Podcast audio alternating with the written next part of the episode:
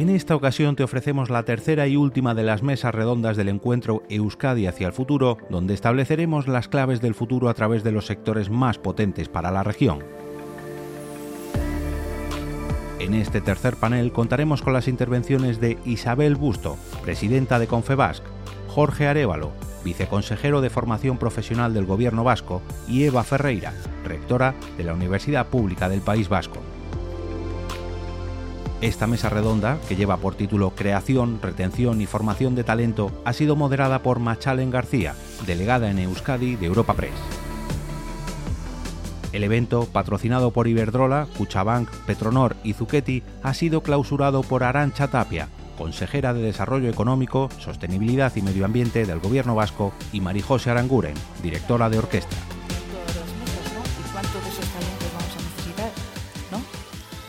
Así es, Estamos hablando en esta jornada de competitividad en diferentes sectores, de innovación, de cómo hacer una Euskadi todavía más avanzada y próspera, de qué fórmulas se requieren, qué modos de trabajo, qué manera de colaboración. Y vamos a seguir hablando de innovación y competitividad a partir de la mejor herramienta para conseguirlo, el talento. Un término que últimamente está en boca de todos y en todos los ámbitos. Creamos talento, logramos retenerlo, conseguimos atraerlo Vamos a contestarlo con empresarios, con el Departamento de Educación y la Universidad del País Vasco, implicados ante un mismo problema, la falta de profesionales, un mismo objetivo, creación, recepción y atracción. Isabel, eh, Concebas viene alertando del problema de falta de profesionales en algunos sectores, ¿no? incluso no relacionados con la industria. ¿Cuál es ahora mismo la situación y, dónde se, diremos, se nota más?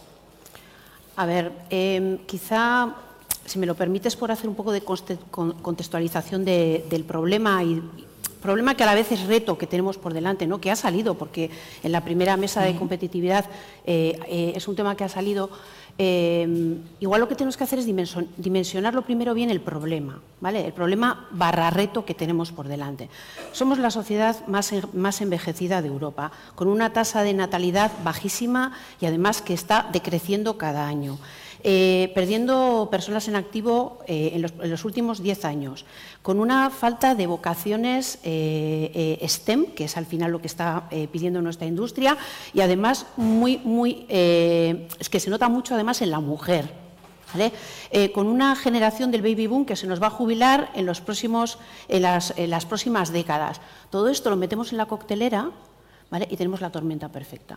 Así que lo primero que creo que es importante poner encima de la mesa es es un problema en el que efectivamente con FEBAS venimos alertando y venimos trabajando en ciertas, en ciertas partes desde hace ya bastante tiempo, que nos está pillando el toro, porque es una realidad que nos está pillando el toro, y que le tenemos que poner el nombre que tiene, ¿vale? que es eh, urgencia, es algo a lo que le tenemos que dedicar bueno, pues vamos a hablar ¿eh? de, ello. ¿Me has preguntado por, qué es lo que estamos haciendo? Te diría, Confebas está trabajando básicamente en cuatro ejes. Trabajamos en, el análisis de la demanda, que es lo que nos dice qué es lo que necesitan las empresas. Lo hacemos a través de la encuesta de necesidades de empleo que lanzamos todos los años. Lo vemos claramente porque eh, eh, en 2016 el 43% de las empresas ya nos decían que, tenían falta, que identificaban falta de, de perfiles, ¿vale? en determinados perfiles. Pero es que ese porcentaje ha subido al 80% en el 2022. Estamos hablando de un cambio muy, eh, muy, muy importante. ¿no? Entonces, esos son datos, es una encuesta que nos da datos muy detallados, muy exhaustivos y que sabemos, y que sabemos además cuáles son las especialidades que faltan. Pero hay otros tres ejes que son importantes. Uno es la generación de talento, otra es la retención de talento y el último es la atracción de talento. En la generación de talento, bueno, seguro que va a salir porque eh, tengo aquí a, las dos partes con las que estamos en ese triángulo de, colaboración. Colaboramos con, la FP y colaboramos con la universidad para generar el talento supongo que hablaremos, no voy a entrar mucho más ahora. Eh, en la parte de retención, también estamos trabajando intensamente porque, porque la retención, y lo ha dicho antes eh, Justino, no son solo salarios, hay muchísimo más. Estamos hablando eh, con toda la naturalidad de una transición digital, hablamos de una transición ecológica, hemos hablado aquí, ¿no? ha salido en estas mesas. es que estamos en una transición eh, que afecta a las personas, están las personas ahí. Y, en las empresas tenemos que hacer una transición cultural para adaptarnos a lo que está ocurriendo en este momento, porque las personas que tenemos, que están viniendo y que van a venir a las organizaciones, no ven las relaciones laborales como las veíamos antes. Y todo eso eh, lo tenemos que transformar y ahí estamos trabajando también eh, intensamente. Y luego está el último eje, que quizá es el reto más grande que tenemos, que es el de la atracción. Y ahí es bueno, pues donde podemos, eh, eh, tenemos, a ver, lo vemos en dos, en dos, en dos líneas. ¿eh? Por un lado, esas, esas medidas de conciliación, de flexibilidad, todo eso que se está haciendo ayudas ¿vale? a, la, a la conciliación, a que haya más natalidad, pero eso es, un, es algo a largo plazo, ¿vale? Eso tendrá su resultado dentro de unos años. Y luego hay eh, otro eje que nosotros ponemos encima de la mesa desde Confebas, que es ese proyecto, esa estrategia que tenemos que abordar entre todos, que es esa inmigración para el empleo. Y es algo que es que lo tenemos que abordar juntos, eh, eh, las empresas, las instituciones, los centros formativos, la sociedad, absolutamente todos. ¿no? Y ahí, bueno, pues yo creo que tenemos un reto y seguro que, seguro que hablaremos, que no voy a quitar más tiempo. Eva, ¿cómo lo veis desde la universidad? Bueno, la verdad es que, bueno, en primer lugar sí quería también agradecer la, invitación y el debate tan interesante, porque han salido muchas cosas que también me han hecho pensar en bueno, en localizar mejor la, parte universitaria para, hablar de ello aquí. ¿no? Yo, evidentemente, voy a hablar desde esa parte de la, del, talento universitario y de la, de la relación con, otros talentos y con, otras, eh, con otro tipo de formaciones. Yo creo que hay muchísimos factores en, esta melee y en, esta, eh, en, esta, en este cóctel que tenemos. Uno es eh, la capacidad que tenemos de prever empleos, ¿no? Eh, decimos, no, nos van a hacer falta en, los próximos 10 años pues tantas ingenieras, ingenieros, esa parte está bien, hay una parte que es más, o menos cierta, pero hay muchísima parte también que es muy incierta. Los empleos del futuro, cuando estamos empezando a formar a gente en la universidad ahora, si estamos formando médicos, no tenemos que pensar en la falta de médicos hoy, sino también qué, es lo que vamos a necesitar dentro de 10 años, etcétera. Y hay muchas cosas que, hay algunas que podemos prever y hay algunas que no podemos prever. Y yo creo que, en la parte de talento tenemos que pensar en el talento empleable mañana y en el talento que se va a autoemplear y en el talento que tenemos que cuidar porque mm, tenemos que hacer investigación y tenemos que pensar en que hay que tener caladeros para dentro de mucho tiempo eh, qué, es lo que, es lo que vamos a necesitar. Han salido temas como el hidrógeno, como la energía marina, incluso, ¿no? Cosas que igual la producción hoy, mañana no es rentable, pero que tenemos que cuidar. Entonces, en la parte universitaria, yo creo que tenemos que cuidar todos esos talentos, ¿no? Tenemos que formar a gente que se va a emplear por cuenta ajena al día siguiente, tenemos que cuidar a gente que va a ser va a formar su propio empleo, el emprendimiento a mí me parece que es vital, o sea que nos jugamos muchísimo. Si queremos un empleo cualificado, probablemente los empleos de mejor valor añadido de, dentro de 10 años o de 15 años estén empezando a estudiar hoy.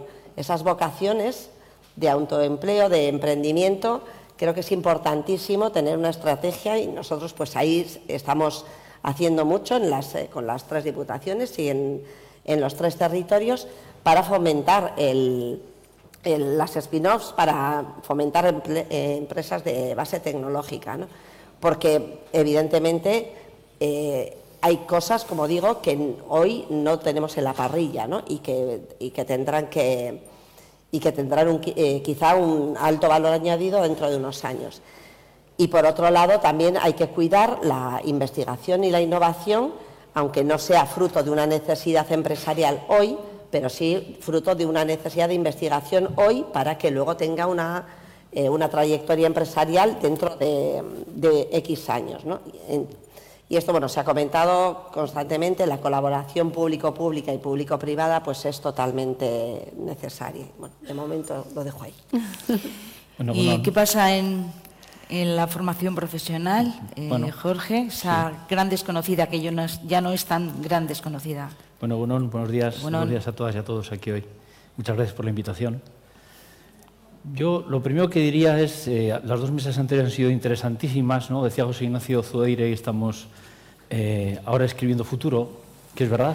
Pero creo que una de las cosas principales que tenemos que hacer es definir qué es el talento, porque hablamos mucho de talento, talento, ¿qué talento? Seguro que en esta sala cada uno de ustedes, de nosotros, de vosotras, tenemos una definición de talento. Pero claro, al final, cuando te toca o tienes la responsabilidad de, que se pueda desarrollar el talento en el ámbito de gestión que le corresponde a EVA en el ámbito de la universidad, a nosotros mismos en la formación profesional, tenemos que saber de qué estamos hablando. Y el talento, eh, posiblemente estaremos todas y todos de acuerdo en que una persona con talento es una persona preparada. Luego podemos añadir un montón de cosas más, pero preparada. ¿Pero preparada para qué? ¿Para qué?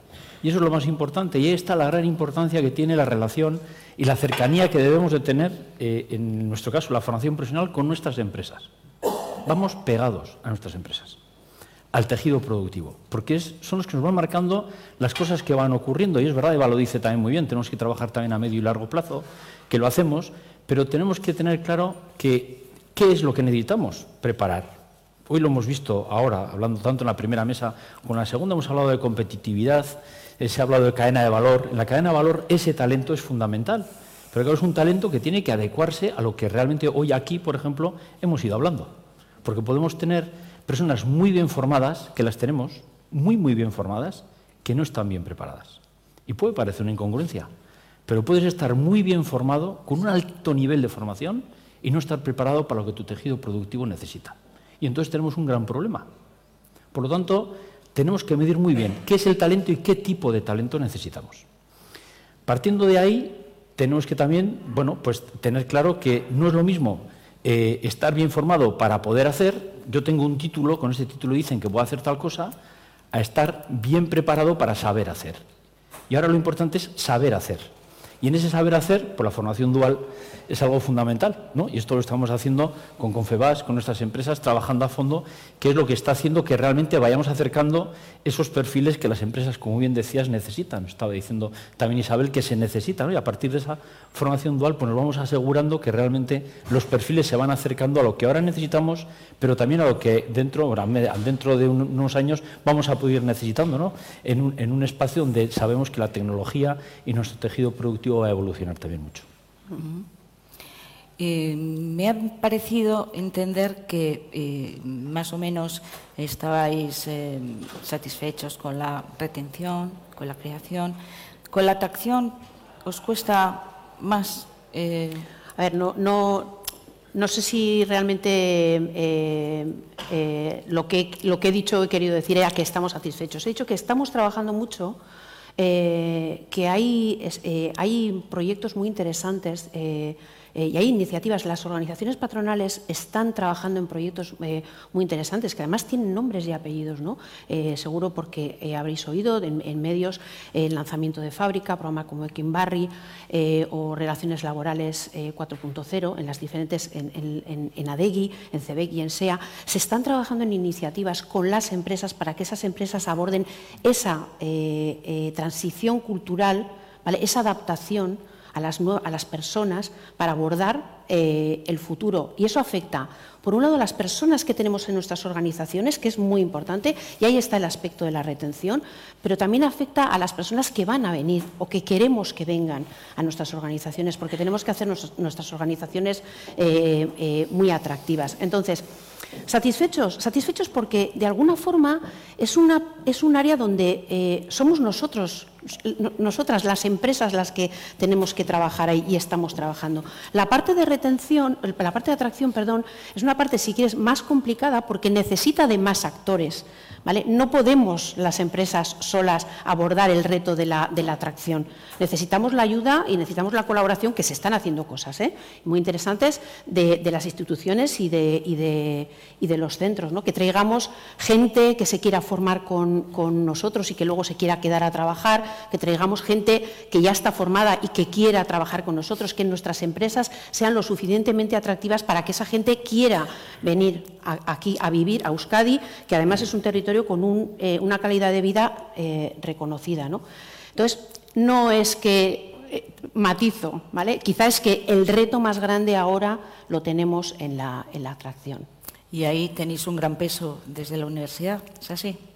Sí, bueno, yo creo que la atracción en las distintas fases, la atracción en la parte, fase universitaria es importantísima. Y eh, ahí estamos hablando de atracción de gente de, fuera de la propia comunidad autónoma y, gente de, otros países. Y en la internacionalización en las universidades y en nuestra universidad de forma particular es una apuesta, una importantísima. Y yo creo que además esto forma parte del entorno, es decir, que, venga la gente con su proyecto de vida, con su proyecto empresarial o con su proyecto de, estudios, pero normalmente en la vida hay familias, distintas edades y que quieres un entorno que sea atractivo. Atractivo no solo por la parte del tejido productivo, sino por la parte educacional, ¿no? que, que haya buenas universidades, que haya un buen entorno educativo, que haya una buena formación profesional, etcétera. Entonces, yo creo que ahí la, la atracción de talento de cara a la parte formativa es fundamental universitaria, pero también a la parte de investigación y por tanto tener un, entramado de investigación en esa parte de, que comentaba antes, ¿no? de, más inversión de de a largo plazo en, retos de investigación que tenemos muchísimos. Antes comentaba el Endacari, a unos cuantos, ¿no? pero yo creo que en todas las áreas del conocimiento tenemos grandes retos de, de futuro y para eso los programas de investigación son importantísimos y los programas de, investigación y de transferencia, ¿no? para que todo vaya en la línea de, todos los TRLs o SRLs, ¿no? que el nivel de madurez de las ideas, sea madurez tecnológica o madurez social, revierta en beneficio social. Entonces, en toda esa cadena tenemos que ser atractivos. ¿no? Desde la formación profesional, ¿qué se está haciendo para eh, atraer talento? Bueno, a mí con que atraer personas, yo estaría feliz, ¿no? Si con talento, mejor, ¿no? Porque antes decía, ¿no? Decía, ¿qué tipo de talento necesitamos? ¿No? Decía, ¿qué es el talento y qué tipo de talento necesitamos? Claro, necesitamos grandes investigadores, los mejores del mundo a poder ser. Ingenieros, los mejores del mundo a poder ser. Y la universidad está haciendo un gran trabajo, pero ¿y qué pasa con los mandos intermedios? ¿Y con los técnicos cualificados? Eh, claro, porque al final eh, necesitamos tener eh, técnicos, grandes técnicos en mecatrónica, por ejemplo, o necesitamos tener en el ámbito de, la salud todo el ámbito de auxiliares que puedan trabajar también. O seguro que a todos ustedes les gustará comer el buen pan. Necesitamos panaderos, no hay. Eh, seguro que les gusta ir los viernes cuando estás hecho polvo del trabajo, reventado a tomarte una caña, gin tonic o lo que les apetezca tomar, que les atiendan muy bien en un bar o en un restaurante. No tenemos personas ya para poder atender. No hay fontaneros, fontaneras, no hay.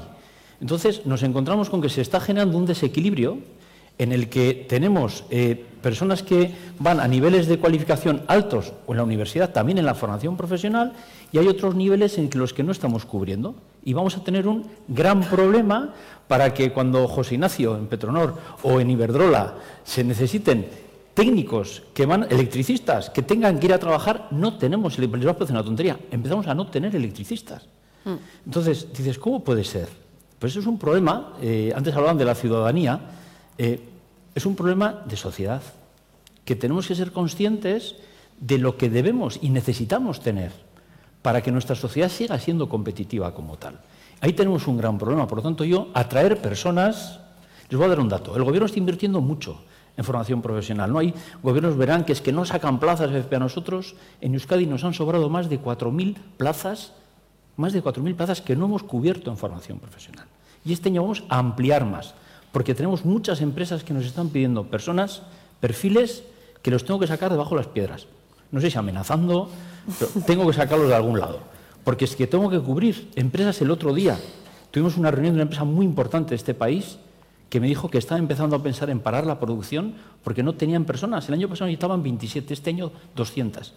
Vamos a sacar personas de donde sea para que no bajen la producción, pero llegará un momento en que no saquemos porque no tengamos personas para poder sacar. Y de eso tenemos que ser conscientes, por supuesto, los que estamos en el gobierno, evidentemente, pero también la sociedad en general, de que tenemos que empezar a ser conscientes de, qué de qué es lo que necesitamos para poder seguir siendo esa sociedad que todas y todos queremos. ¿Estáis eh, actuando un poco a la carta, digamos, eh, de la mano de las empresas para intentar cubrir esas necesidades? En Euskadi hay una empresa que necesita un tipo de profesional, nivel de formación profesional, y se lo preparamos a la carta. El que necesite. Lo digo para que todo esto si no os importa. Lo que sea. lo que sea. Nos ponemos a trabajar con la empresa para solucionar lo que haga falta. Luego necesito a la persona o las personas que vayan a ir a hacer ese trabajo, pero lo que sea necesario. Eva, doy- en, en doy la fe, universidad sí. un, un poco mm, tan a la carta y tan Sí. rápido no, ¿no? Eh, No, pero yo creo que esto es- eh, tiene que ir así, acompasado. Y de hecho, bueno, eh, nosotros eh, también estamos entre la universidad y formación profesional, tenemos muchos programas conjuntos y muchos nichos. O sea, aquí no hay compartimentos estancos, universidad, no se toca, con, no. Eh, y, y- y yo creo que esto también es importante decirlo porque yo creo que eh, es cierto que quizá hace 40 años o hace 30 años los compartimentos en general eran siempre más estancos. La universidad una cosa, la FP otra, la empresa es otra. Yo creo que ahora, por suerte, y creo que es, es lo que necesitamos para hacer músculo, es interactuar muchísimo, interactuar muchísimo. Entonces, la formación dual, por ejemplo, en formación profesional es una cosa, la formación dual en formación universitaria es otra cosa. ¿Pero esto significa que no hay colaboración? Por supuesto que no, tiene que haber, porque al final una empresa necesita varias cosas. Muchas empresas necesitan muchas cosas y necesitan técnicos, necesitan gente que haga otro tipo de cosas, necesitan gente a caballo de y, sobre todo gente que se pueda entender con todos, porque si no nos entendemos mal vamos, ¿no? El reto es el que es y para ese reto necesitaremos varios eh, varios perfiles. Por eso digo que, que esto no es unifactorial, aquí hay muchas necesidades y cuando hablamos de talento, para muchas cosas. Entonces, la formación dual en, en los grados universitarios, por supuesto, es formación mucho más a la carta, mucho más a la carta que lo que puede ser una formación de investigación eh, de largo plazo, pues eh, esto, ¿no? En temas que tienen que ver con investigación avanzada de cómo, de cómo almacenar eh, energía o cómo, bueno, otro tipo de, cosas, ¿no? Que, que tienen más a largo plazo, pero para mañana, para dentro de dos años, tener gente formada en, en un cierto campo de automoción dual, pues eso es lo que tenemos que hacer. ¿no? Pero por eso digo que no es lo mismo. FP dual es una cosa, grado universitario dual es otro, tesis industriales son otras, y yo creo que todo eso, dependiendo de los retos que haya, son cosas que tenemos que tener en la parrilla y que tenemos que conocer y que luego, lo que me parece también importantísimo, y esto yo creo que tiene una componente social y cultural, es que nada ni es mejor ni peor, es distinto. Y que, y que no es grados de, mejor hacer, sino simplemente son cosas diferentes. Y que quien trabaja es tan talentosa una persona que vaya a hacer un pan ¿no? De una manera eh, fantástica como una persona que está investigando sobre el futuro de cómo generar eh, mejores molinos en el Cantábrico que no hay quien lo entienda, ¿no? en el Golfo de Vizcaya, yo qué sé. Entonces, yo creo que esta es la, parte más eh, importante, ¿no? que tenemos que hacer cada uno en lo nuestro, pero hablándonos y, sabiendo que los retos son retos colectivos. Isabel, eh, quizá existe un problema de partida, ¿no? La orientación. Pues, eh, justo te iba a decir que cuando estabas hablando que Jorge reivindica, reivindica. Bueno, Jorge, yo lo primero que, tengo que decirte es que suscribo lo que has dicho, que lo apoyo y que doy fe de la colaboración estrecha desde hace más de 30 años de, de con, la viceconsejería eh, que tú diriges, ¿vale? Y que ha dado, pues, eh, esa alineación que tenemos ha dado lugar a esos, esos grados que tenemos ¿no? en Dual y todos esos estudiantes y esa colaboración que tenemos más recientemente también con, la universidad. A ver, eh, efectivamente, eh, si cogemos toda la cadena, o sea, por, llam- por llamarlo de alguna forma cadena de valor, ¿no? Decíamos, eh, detección de, las necesidades y ahí tenemos la generación, la retención y la atracción, ¿no?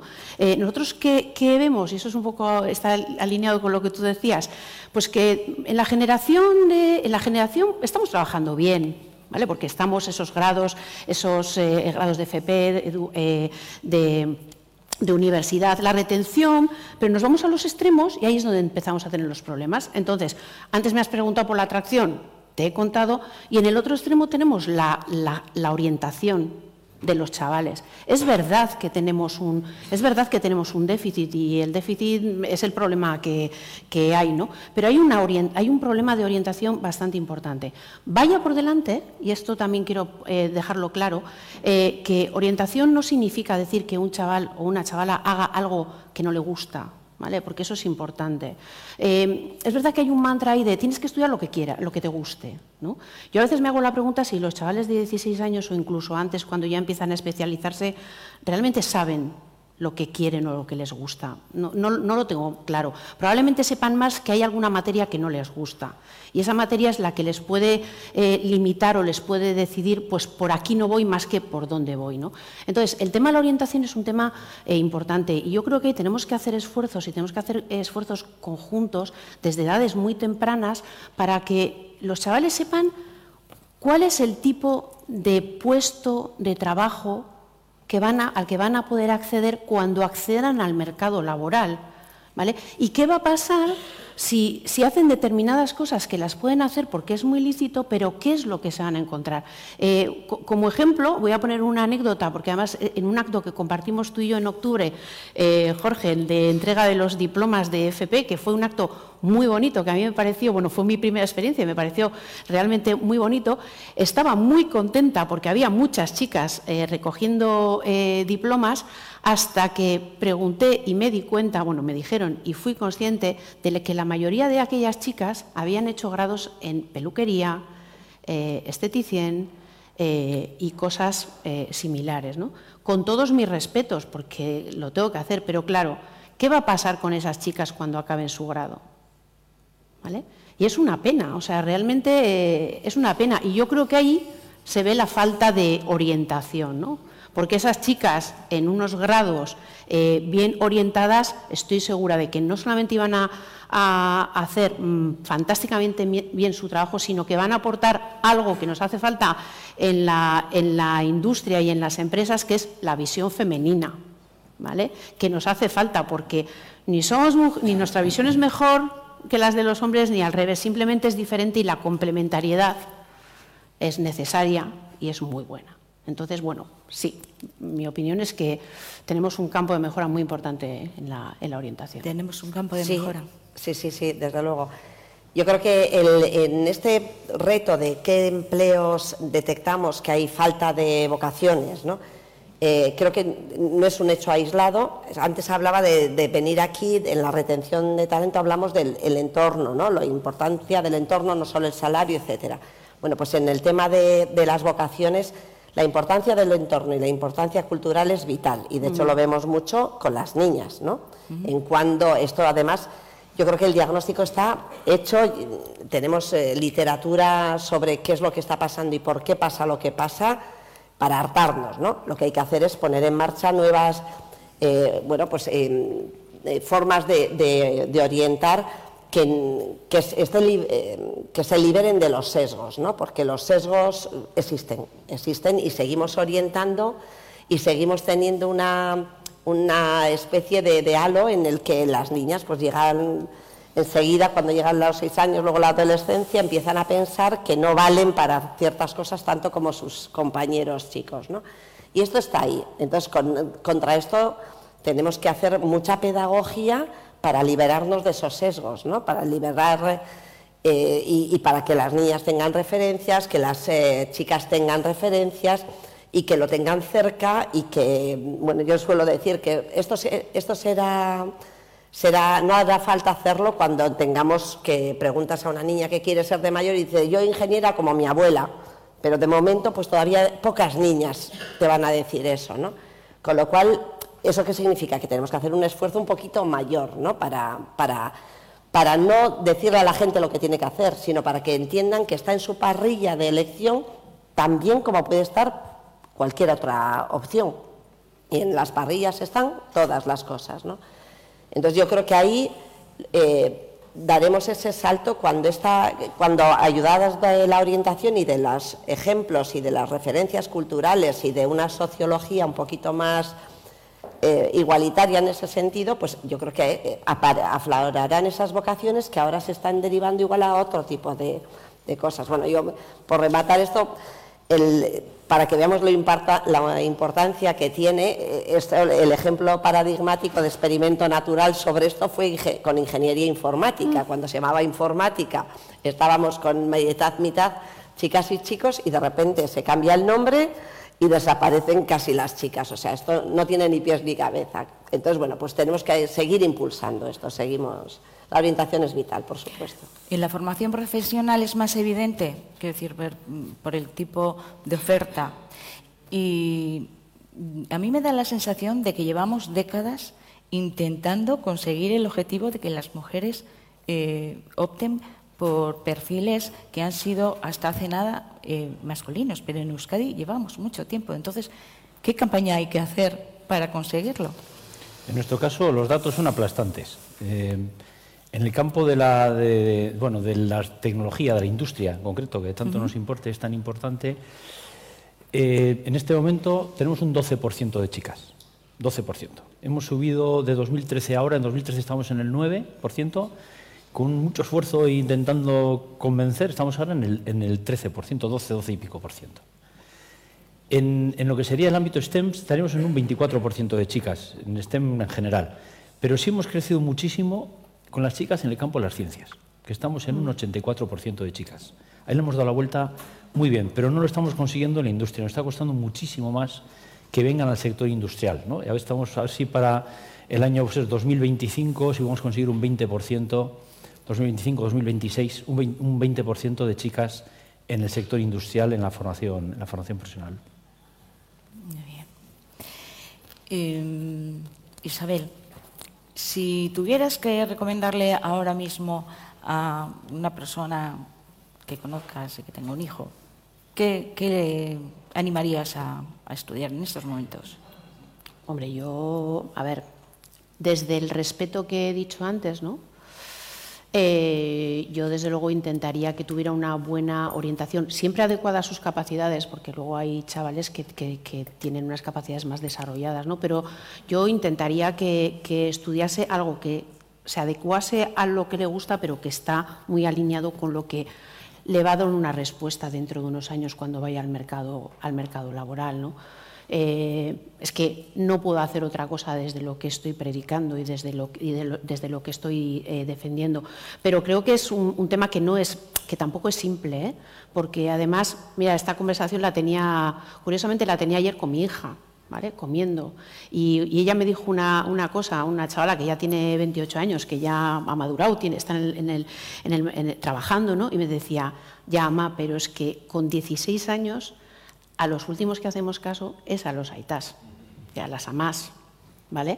Entonces, quiero decir que no es simple. Yo podría coger a mi hijo y probablemente no sé si mi hijo me haría eh, mucho caso, ¿no? Entonces, yo creo que es un tema, eh, volvemos otra vez a lo mismo, es un tema de, orientación, es un tema eh, de sociedad, de, romper sesgos, de romper estereotipos. Tiene que haber referentes y, sobre todo, tenemos que ir dando pasos, ¿vale? Y que vayan viendo, ¿vale? Que, en el futuro de este país, el futuro lo van a construir por lo menos lo que sabemos ahora, porque hay otra parte que no la sabemos todavía, ¿no? pero la van a construir determinados tipos eh, de puestos de trabajo, ¿no? y, van, y es ahí donde va a estar. Entonces, ¿cuál es tu propósito en la vida? Al final, ya sé que un chaval de 16 años probablemente no se puede plantear, ¿no? Pero tú, ¿qué es, qué es lo que quieres hacer? Probablemente todos querrán pues, trabajar porque querrán viajar, ya no se querrán comprar un coche, como, como dices, ¿no? Porque utilizar el coche los aitas, pero querrán hacer cosas y eso lo van a hacer a través de tener un trabajo y cómo vas a conseguir ese trabajo, Bueno, eh, es un tema, no es un tema fácil, ¿eh? es un tema fácil y yo creo que también es un tema, me parece importante el, el salto que se ha dado, ese 9 a ese 12, Jorge, pero yo creo que va a ser un, camino de largo, largo recorrido, ¿eh? Eh, es mi sensación. ¿eh? Pero, pero tenemos que ser, alguien lo ha dicho antes, creo, no sé si ha sido, tú, Justino, tenemos que ser muy perseverantes en esto. O sea, muy perseverantes y entender que tenemos un reto por delante que no, es, que no es un proyecto que empiezo y acabo. No, no, es un reto en el que estamos y que no va a acabar. No va a acabar, que tenemos que seguir trabajando, trabajando en ello. ¿Esto tiene que ser una estrategia de país también? Sí, por supuesto, vamos. Sí, sí. La, eh, orientación, dice sí.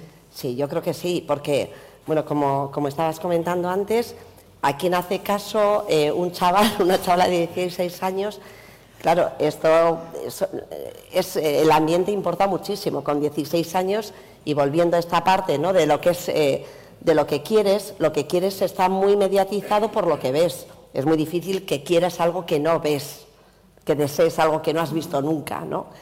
Eh, y, las referencias afines son importantísimas. Tu cuadrilla, tu gente, o sea, y quieres, y con 16 años lo que quieres es caer bien, en general lo que queremos es caer bien, ¿no? Entonces esa parte de orientación que voy a hacer, o sea, esa, esa, em, simbiosis entre, entre lo que te gusta o con lo que te sientas cómoda y con lo que se te da bien, porque eso de si quieres puedes hasta cierto punto, hasta cierto punto, o sea, hay que combinar las dos cosas, yo puedo querer ser bailarina del bolsoy, pues ya no, ¿no? O sea, por mucho que me empeñe. Entonces, yo creo que esa parte es importante, pero a mí yo sigo eh, eh, atribuyéndole al, peso social muchísimo, al peso de la orientación para el tema de las vocaciones, para, ser, para ver como tuyas ciertas vocaciones, a factores sociales y culturales, son eh, muy, muy importantes. Y, por ejemplo, insisto lo que decía al principio, en el tema del emprendimiento, eh, esto no hemos hablado mucho de ello, pero la caída de vocaciones emprendedoras, a mí me preocupa la parte STEM, pero la parte de emprendimiento yo creo que es muy, muy preocupante, como, ha caído la, vocación emprendedora. Y yo creo que también ahí hay factores sociales y culturales, culturales potentes de lo que atribuimos, que es lo que se lleva o lo que nos parece más guay o lo que nos parece más... Entonces yo creo que, que efectivamente es un problema de país, tiene muchos factores y, hay que analizarlos todos y, bueno, y tratar que las decisiones las hagan con la, con la mayor parrilla de información posible ¿no? y, libres de sesgos, libres de sesgos. No quería dar por finalizada la mesa sin hablar sobre el envejecimiento y el efecto que puede tener en, eh, en la creación de talento, como lo veis. Y, eh, a ver, em, vamos a tener envejecimiento, el baby boom, el 25% de la población activa se va a jubilar en los próximos 10 años y el 70% en los próximos 30. O sea, yo creo que los datos son demoledores, eh, es eh, lo que hay. ¿no?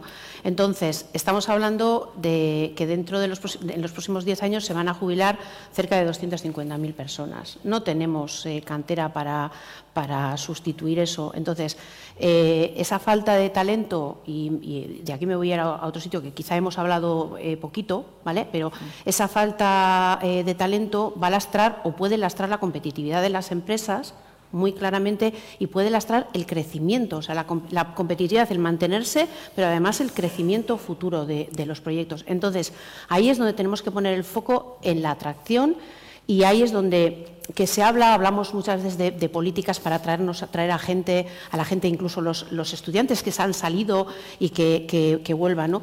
no, necesitamos que venga mucha gente. Estamos hablando de unas cifras muy, pero que muy importantes. Entonces necesitamos eh, gente en cantidad y en cualificación que vengan a cubrir los puestos que se nos van a quedar eh, vacantes. Por eso, eso sí que ahí sí que necesitamos esa estrategia de país, esa estrategia, vamos a llamarle un Basque, eh, Talent, para atraer gente eh, de fuera. Hay diferentes líneas de, actuación, pero es un tema que tenemos que ponernos con ello, bueno, que ya estamos, ya, estamos haciendo cosas, pero vamos, pero, pero intensamente, intensamente. ¿Estáis de acuerdo? Sí, sí, ese es un reto de país eh, total, porque la demografía es la que es, entonces eh, no hay muchos, eh, hay que darle muchas vueltas, ¿no? Si no nacen tendrás que traerlos y si quieres traerlos tendrás que ser atractivo y tendrás que saber qué tipo de gente también pues, te gustaría atraer, ¿no? Y eso no lo hacemos ninguna de estas tres patas solos, por supuesto, esto es muy política, política de alto, de pantalón largo, ¿no? Para nosotros es una estrategia de gobierno, evidentemente. Yo, por ejemplo, las políticas que marcan desde el Departamento de Selburu Tapia, o cuando trabajo en colaboración con el viceconsejero de Industria, que están aquí, o la viceconsejera de Tecnología, Innovación y Transformación Digital, que va marcando lo que vamos necesitando y que nosotros podemos apoyar, es verdad que lo que podemos hacer es, hombre, nos va a tocar el tema demográfico, todavía nos faltan unos años para que nos afecten tanto a la universidad como a nosotros en cuanto al número de personas que vengan a, estudiar o a formarse con nosotros, con, con vosotras. Pero ahí tenemos que hacer las cosas de otra manera. Y es lo que estamos intentando. Decía Eva, ¿no? la, colaboración que existe y esperemos que cada vez sea más intensa entre la universidad y la formación profesional o el tipo de profesionales que podemos sacar. Cuando hace una persona bachiller, pues pasa por la formación profesional para continuar luego por la universidad. El perfil profesional que va a adquirir va a ser más potente que el que puede tener en este momento. O sea, podemos hacer cosas para ir paliando de alguna manera eh, ese tipo de problemas que vamos a tener, porque los datos son los datos mientras vamos consiguiendo que vengan más personas de fuera y las, también los podamos preparar. Muy bien. Pues está claro que necesitamos talento, que lo tenemos, pero que no es suficiente, y que los esfuerzos de los implicados en este asunto, a, los que se suma la ciudadanía, no cesan. Esperaremos que la solución beneficie, nos beneficie a todos, a quienes emplean y reclaman nuevos perfiles, a quienes tienen determinados perfiles y quieren emplearse, y a los que dejaremos el mercado laboral y daremos el relevo a otras personas trabajadoras. Muchas gracias.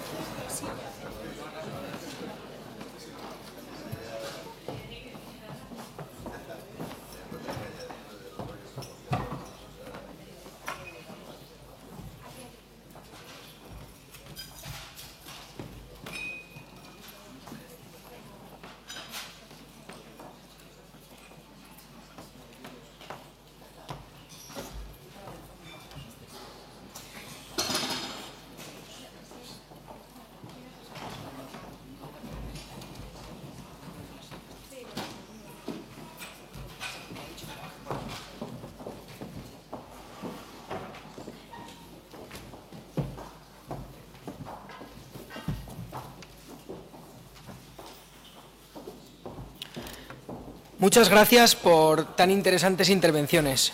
Por último, para clausurar la jornada, contaremos con la consejera de Desarrollo Económico, Sostenibilidad y Medio Ambiente del Gobierno vasco, Arancha Tapia, y la directora de orquesta, Marijose Aranguren. Por favor. Consejera. Pasas. Son una sugerencia.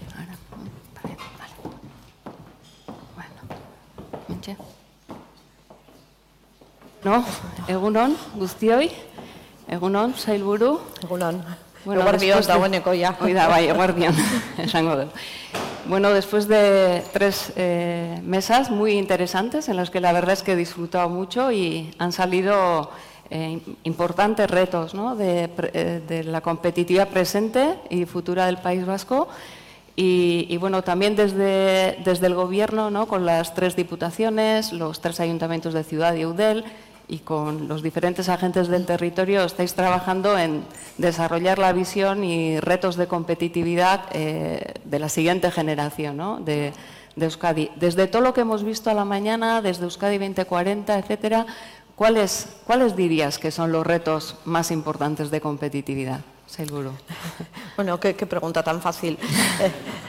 Bueno, yo creo que, como bien decías, eh, estamos trabajando eh, en lo que va a ser la Euskadi del, 2040 que es lo que pretendemos eh, poner en marcha, tener una visión de, largo plazo en la que aunemos algo que ha existido siempre en Euskadi, pero lo hemos verbalizado, ¿no, Marijo? Es el desarrollo de una competitividad para el bienestar. Bienestar entendido no con que vamos a tener todas nuestras necesidades cubiertas, sino bienestar desde el punto de vista de tener un empleo de calidad, de que podamos desarrollar nuestras carreras profesionales donde queramos, de tengamos un buen sistema educativo, eh, una buena osaquidecha, de que nuestros jóvenes pues, eh, salgan al ámbito internacional, se formen y demás, pero tengan ganas de volver a Euskadi a aportar desde ese punto de vista. ¿no? Eh, y para eso yo creo que hay eh, multitud de, temas que habéis tocado, aunque me he perdido la, mesa de energía, lo siento. yo creo que, se han ido tocando todos esos temas. ¿no? Eh, competitividad desde el punto de vista de tener una industria importante y de que sea la columna vertebral de nuestra economía. Nunca la hemos perdido, pero si cabe más ahora tenemos que trabajar porque esa industria siga siendo relevante y el concepto de aquel concepto que se acuñó hace ya unos años de local, es decir, ser global pero al mismo tiempo con desarrollo local cobra más importancia que nunca. Esos eslabones que son críticos, que tanto hemos aprendido en pandemia, que estén suficientemente cercanos y que tengamos esas capacidades desarrolladas aquí. Luego esa diversificación en, diversos ámbitos. El concepto de la sostenibilidad va a estar más presente que nunca. Siempre hemos hablado ¿no? de sostenibilidad económica, sostenibilidad social y medioambiental, pero ahora es un eje que va a ser un eje de competitividad también. No solamente lo tenemos que incorporar porque pueda estar de moda, porque Europa nos lo está diciendo, es que va a ser un eje de competitividad. Si alguien eh, va a trabajar en, en tener un vehículo eléctrico el primero, ese va a ser más competitivo. Si vamos a tener un sistema con una electrificación adecuada, ese sistema va a ser más competitivo. Si vamos a ir introduciendo conceptos de economía circular, esa empresa va a ser más competitiva. Luego, el concepto de sostenibilidad también desde ese, desde ese ámbito de, de competitividad va a ser muy importante. Toda la parte de internacionalización, de innovación, sí, pero con más intensidad si cabe. No podemos conformarnos con estar un poquito por encima de la media europea. Tenemos que invertir. Y yo creo que en la primera de las mesas eh, a la mañana se comentaba, ¿no? En muchas ocasiones, cuando las pymes de este país, sobre todo la parte más P y micro P, pues eh, cuando vienen mal dadas, cuando estamos en una situación crítica, cada vez pues eh, vamos a ir a, a, soportar el día a día y olvidarnos del largo plazo. Y el largo plazo hay que mantenerlo. Y se mantiene solamente con, con I D. ¿Cómo lo hacemos? ¿Cómo somos más eficientes? Uh -huh. Y no solo energéticamente, ¿no? ¿Cómo aprovechamos la digitalización? Son conceptos que estamos todos aquí, pero siempre enfocándolos a ser muchísimo más competitivos. Y la última mesa es, eh, es crítica. ¿no? Decía, decía Jorge, no sé si es talento o son personas. Son personas, uh -huh. porque cuando hablamos de talento creo que es es verdad que quien nos está escuchando a veces piensa solamente están buscando a los listos y a las listas. No, estamos buscando gente con skills. Y quizá con eso nos aclaremos mejor, ¿no? Que tengan diferentes competencias y diferentes capacidades en todos los ámbitos, porque ahí nos hacen falta personas bien formadas. Y voy a introducir un término adicional que, que no se ha comentado, o al menos quizá lo hayáis eh, verbalizado antes, uh -huh. y es eh, precisamente, estamos yendo a, nos vamos a ir la rectora en breve, eh, pero a veces creo que también ese talento, esos skills de las personas que se jubilan, a veces los perdemos. ¿Qué podemos hacer con el talento senior? ¿Cómo lo incorporamos? Eh, a ver, una persona de todos los que estamos en esta sala, jubilada con 65 años, que solo se dedica a pasear, de verdad es un desperdicio. Que pasee todo lo que quiera, pero que además nos aporte. Necesitamos muchísimas personas jóvenes, pero también ese, esa, esa, parte más eh, bien formada, con una capacidad de, de, visión de futuro que creo que tenemos que incorporar. No les vamos a hacer trabajar 40 horas, pero creo que podemos a, aprovecharnos de, de todas las personas que tenemos. Somos un país muy pequeñito y tenemos que ser, eh, precisamente, tenemos que atender a todas estas uh -huh. necesidades que tenemos.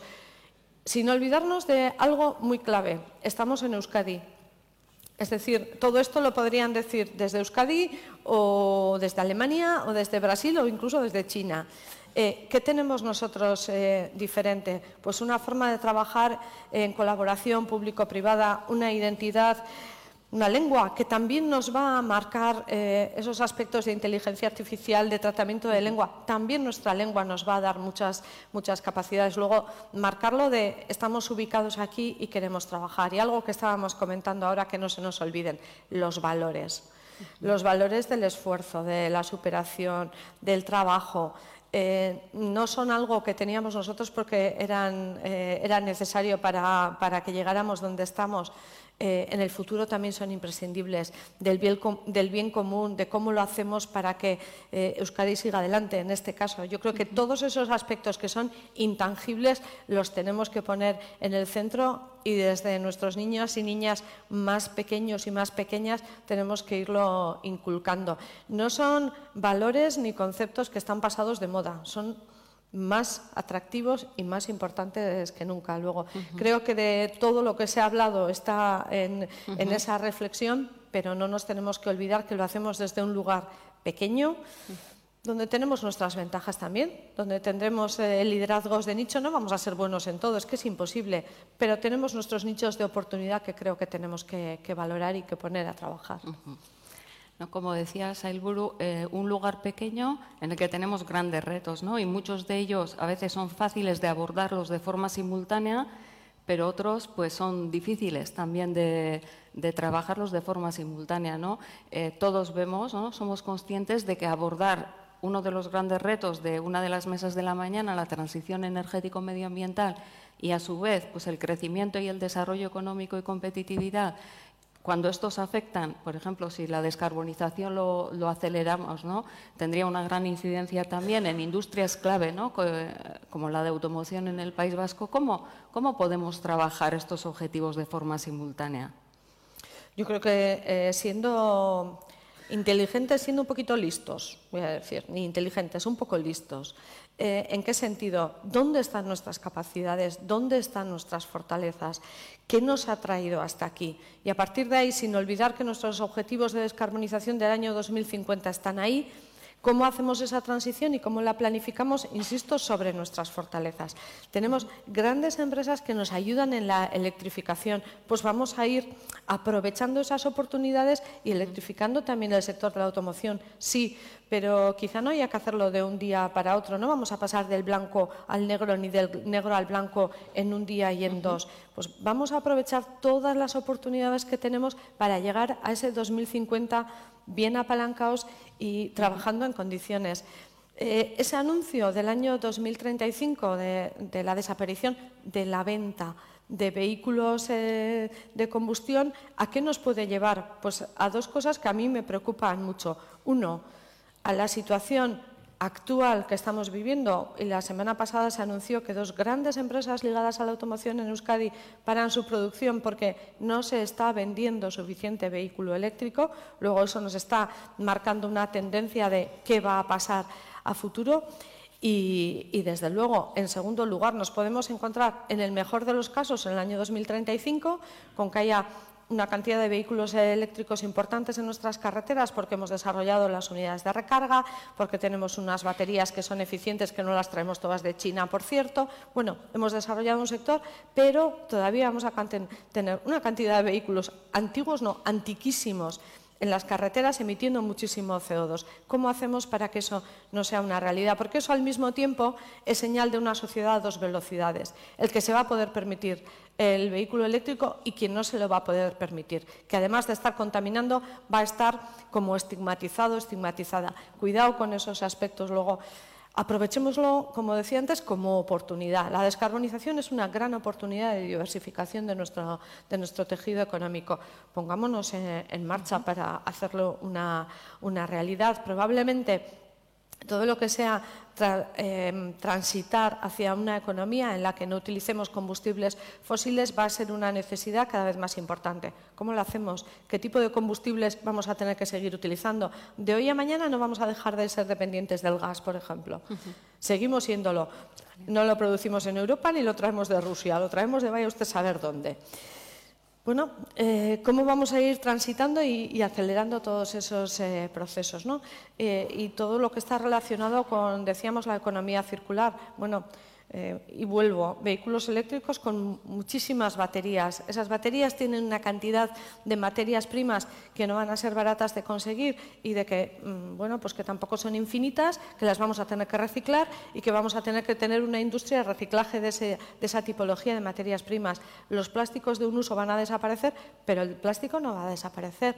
Eh, ¿Somos capaces de articular una industria alrededor de, de ese aspecto? Bueno, multitud de sectores que nos van a permitir diversificar nuestro ámbito y siendo, y volvemos a la dimensión, siendo pequeños busquemos esos, eh, esos nichos importantes. ¿no?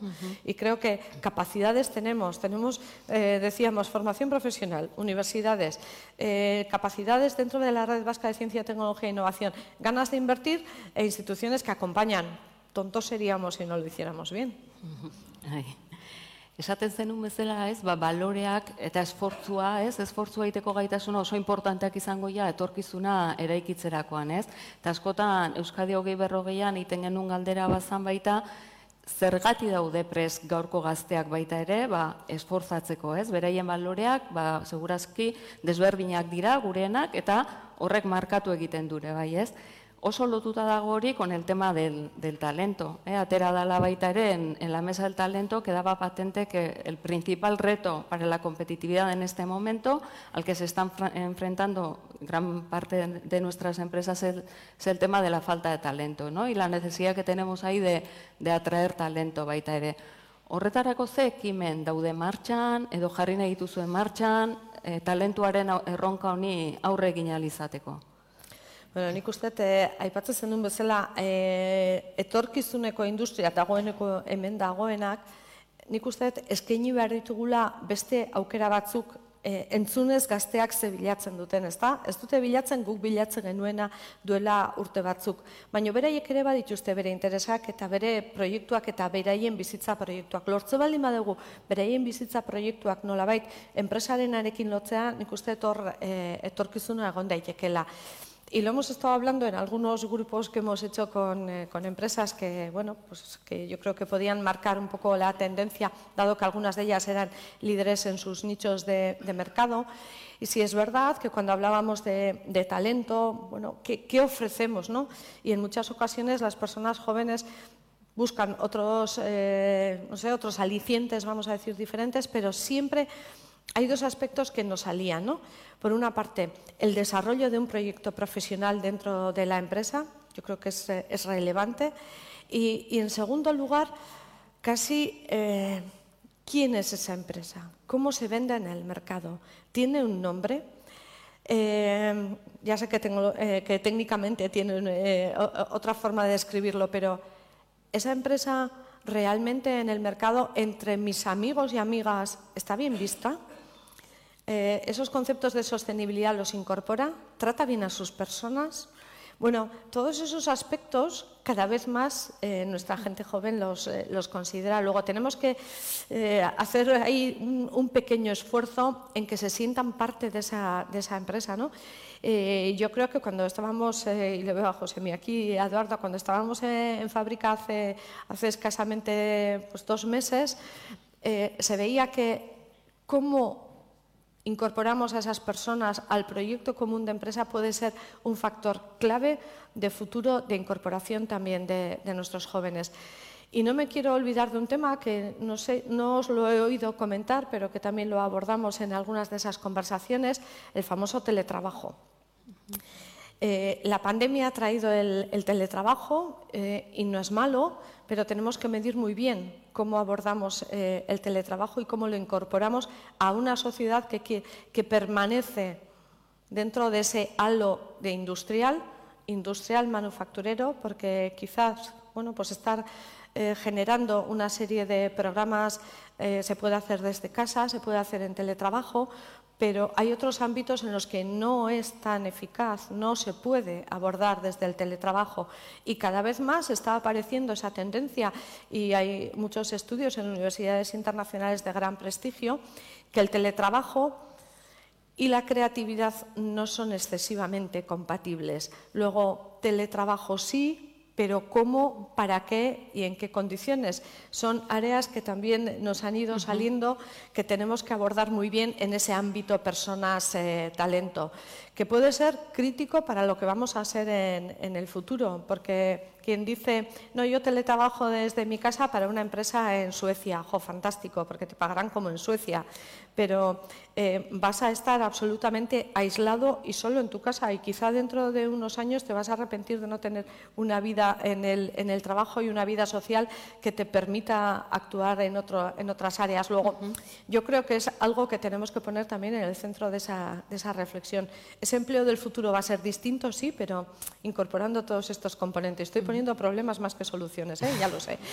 Eh, pero creo que lo tenemos que abordar así. Y lo uh -huh. comentaba el Endacari al, al principio, lo que estamos trabajando es desde una estrategia Basque Talent, que es decir, bueno, ¿qué tenemos que hacer? Eh, ¿Cómo fomentamos esas personas, esas capacidades desde muy pequeñitos y muy pequeñitas. ¿no? Y hablaban en la mesa anterior de la orientación, cómo hacemos que niñas y niños, bueno, estudien lo que quieran dentro de lo que va a ser su economía. Van a trabajar en una economía que es la de Euskadi, que es diferente de la de otros lugares. Y aquí hay unas oportunidades, encaminémosles dentro de que hagan lo que consideren a un empleo que van a tener en el futuro. Y creo que eso no es malo. Lo tenemos que, trabajar de una forma también inteligente en este caso.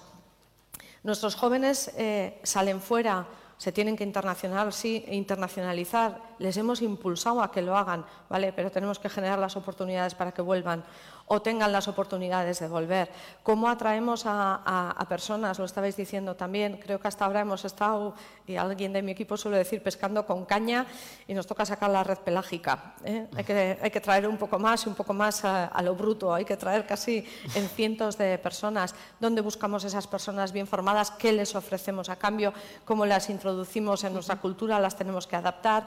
Eh, si son personas jóvenes traen una pareja, cómo introducimos a la pareja, bueno, eh, niños y niñas que vayan a traer también cómo, cómo los integramos. Bueno, son aspectos que creo que, tenemos que ser conscientes de que los tenemos que abordar de una forma muy, muy no sé, muy integral, vamos a, vamos a decirlo. ¿no?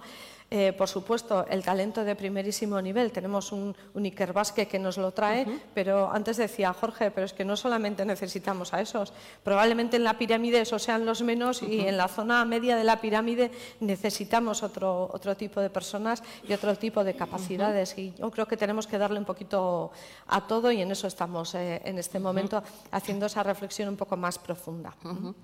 Y bueno, ya bukatzeko, eh, ikusi dugu, ba, bueno, azkenean las diferentes crisis ¿no? y los cambios globales, geopolíticos, etcétera, nos generan muchas amenazas, pero también diferentes oportunidades. ¿Destacarías alguna oportunidad en específico positiva para la construcción de nuestro futuro? ¿Algún mensaje final de, de cierre de, yo es que, como ya me conocéis, soy optimista por naturaleza, excepto algún día que puedo tener un poquito más oscuro.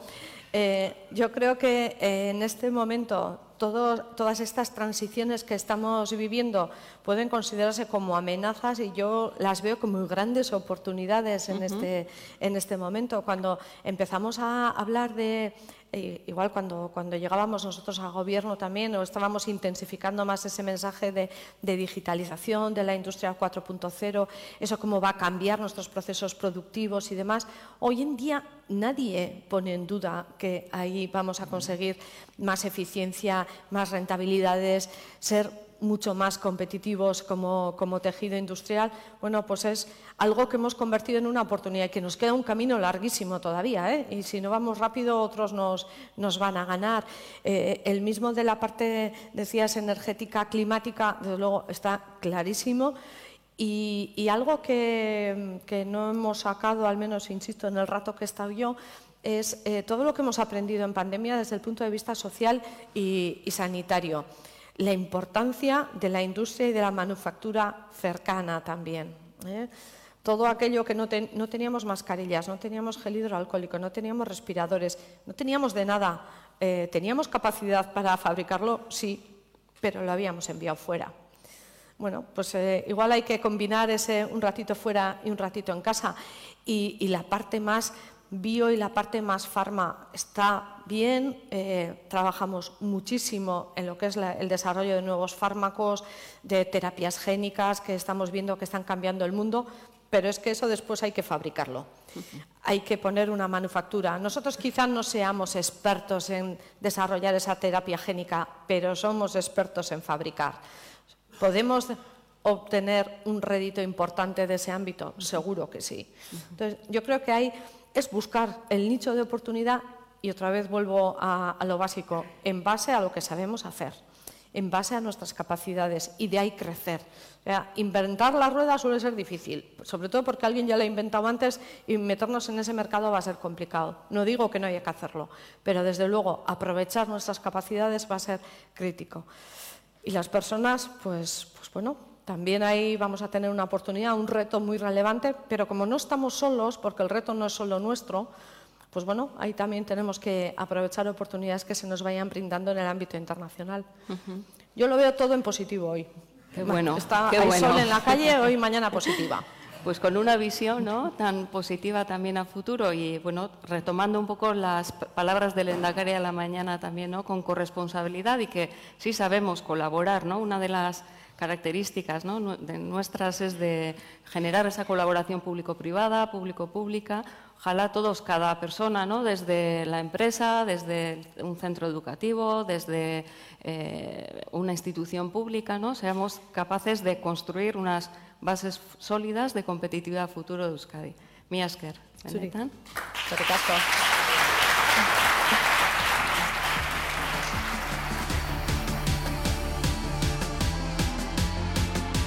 Despedimos esta entrega de Hacia el futuro invitando a todos nuestros oyentes a descubrir el resto de episodios de este podcast, así como los distintos programas del catálogo de Europa Press a través de europapress.es barra podcast. Recuerda que todos ellos están disponibles en las principales plataformas de podcasting.